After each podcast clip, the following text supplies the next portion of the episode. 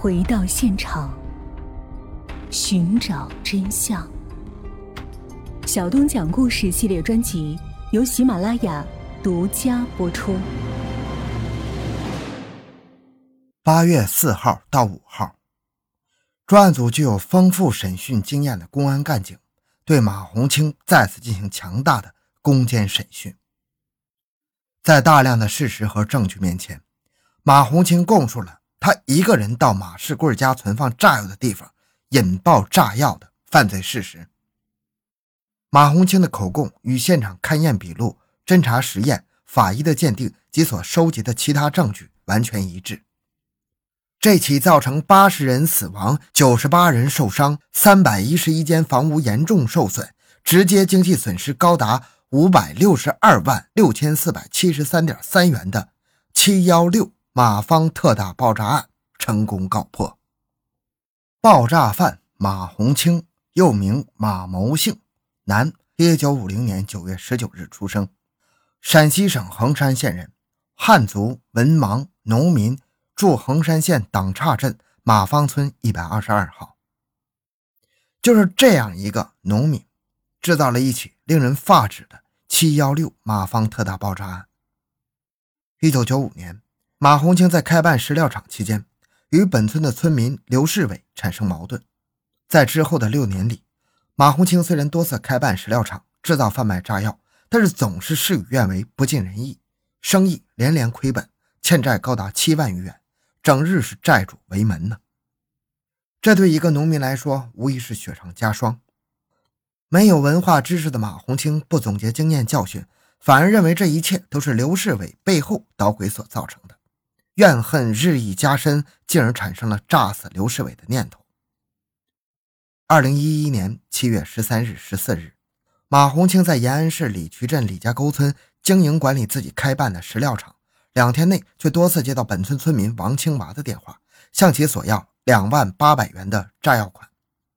已近身无分文的马红清根本无力偿还这笔巨额欠款，债主不断的催账，让马红清让马红清焦头烂额，从而加剧了要炸死刘世伟的恶念。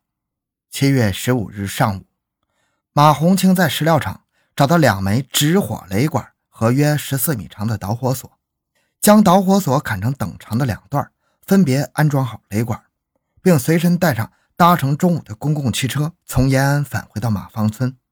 到达马坊村时已近黄昏，马红清将安装好的直火雷管和导火索隐藏在家中安全的地方。便与王耀清、王耀根商量去内蒙乌海市讨债还款之事，但是因为种种原因没能谈好，于是又回到家中。二零零一年七月十六日凌晨三点，辗转反侧了一夜的马红清，最终没能战胜邪恶的驱使。趁着家人熟睡之际，马红清拿着准备好的直火雷管和导火索，偷偷走到先前探清的。本村村民马世贵家存放炸药的小窑背后，准备偷出去一袋炸药去炸刘世伟。但是小窑的后窗被铁丝网封死，根本拿不到炸药啊！这也许是老天爷在冥冥之中不想让马红清炸死刘世伟吧。此时的马红清本来应该就此打消他的恶念，但是当他想到自己几年来坎坷的经历，日夜辛勤的劳作，换来的却是无法偿还的巨额欠款的时候，一个新的、更加可怕的恶念涌上心头。活着还有什么意思？还不如和这些炸药同归于尽。于是，马红清从地上捡起一根树枝，站在一个树墩上，将小窑中靠墙的一只装炸药的胶织袋捅破，接着。马红清将事先准备好的导火索插入直火雷管内，用打火机点燃了一支香烟，猛吸两口之后，才点燃了导火索，并将雷管插入了捅开的炸药袋中。马红清跳下树墩，感到全身的颤抖。他猛吸了两口烟，突然，脑海中又一个念头闪过：不行，如果炸不死自己，成了残废。那更让姓刘的耻笑啊！马红清犹豫片刻，立即改变了死的主意，大步向公路方向走去。很快就回到了家里，睡到炕上。他根本没想到，他点燃的竟然是三十吨炸药。那后果是什么样？点燃的导火索在燃烧，马坊鱼沟村的村民还在甜美的梦乡中睡去，而死神却悄悄地向他们逼近。终于，衡山马坊。七幺六特大爆炸案就这样发生了。可怕的爆炸使马红清家的窑洞也剧烈的抖动，马红清心里充满恐惧。当他站到爆炸后的废墟上时，全身颤抖，两腿发软。这些和自己生活在同一片土地上的乡邻们、亲朋们，一夜之间竟葬送在自己的手下，家园消失，死无全尸啊！他恨透了自己。后悔不该有着一念之差，犯下如此滔天罪行。他根本无法面对自己所做的一切，于七月十六日上午逃离了马坊。逃亡的日子异常痛苦，马红清提心吊胆，夜不能寐。一闭上眼，马坊村的惨状便浮现在脑海。七月三十日，马红清逃到内蒙乌海市，在海南区住了两天。恐惧和悔恨使他无法再继续承受下去。他买了一桶汽油，准备自焚，但是还没有下得了决心。八月一日深夜，马红清潜回家中，即被公安人员传讯，但他仍然心存侥幸，只交代了制贩炸药的事实，不触及爆炸问题。后来，在强大的政策攻势和一系列证据面前，马红清才供出了自己爆炸的犯罪事实。他长舒了一口气，一再要求。不要再把他带回马坊，他无法面对自己一手制造的惨案，也无颜再见家人和马坊的父老乡亲。二零零一年九月三日八点半，榆林市中级人民法院经过审理，根据我国刑法第一百一十五条第一款、第五十七条第一款的规定，当庭认定马红清犯爆炸罪，判处死刑，剥夺政治权利终身。并报陕西省高级人民法院核准。陕西省高级人民法院于二零零一年九月十七日依法作出终审判决，维持并核准马红清死刑，剥夺政治权利终身。九月二十三日，马红清被押赴刑场，一声正义的枪响，马红清为自己的生命画上了可耻的句号。马红清死了，但是马红清点燃的炸药从何而来呢？这成了人们的关注的焦点。经过进一步查证，非法制造、销售炸药并获取巨额利润的马耀奇、刘世才也露出了水面。原来，在一九九五年期间，马红清曾与马耀奇未经任何机关审批，自行购置了设备，并雇佣工人，在马耀奇旧宅内非法制造硝铵炸药三百余吨。一九九六年，马耀奇继续伙同刘明贵、马耀贵在原厂址非法制造硝铵炸药三百四十吨。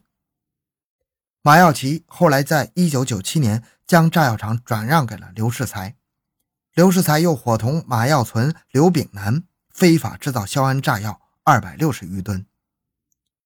一九九九年到二零零一年三月，马耀奇又与刘世才、马耀贵合伙非法制造炸药。九百四十五吨，他们所非法制造的硝铵炸药大都销往了神木、府谷等煤矿使用，从而获得巨额利润四十六万余元。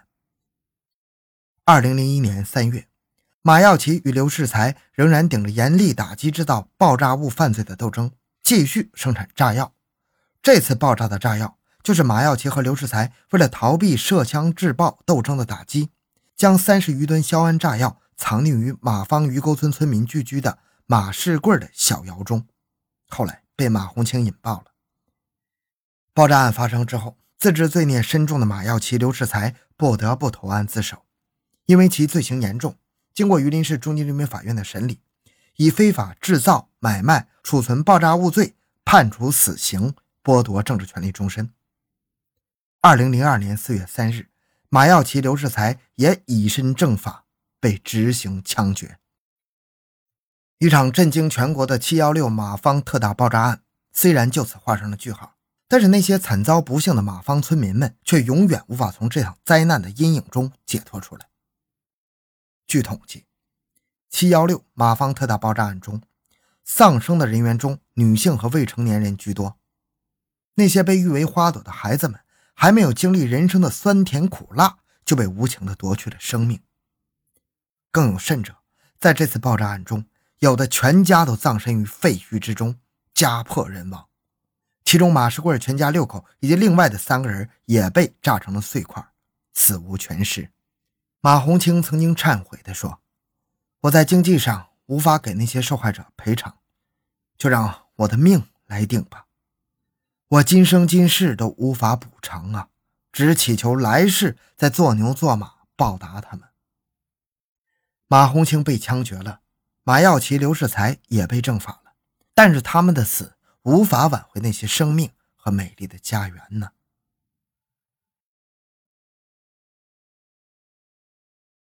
好了，这个案件讲完了，也欢迎您在喜马拉雅上搜索“麦克说”，啊，这是我参与的一个多人的聊天节目，其中也有一些案件，还有很多其他的话题。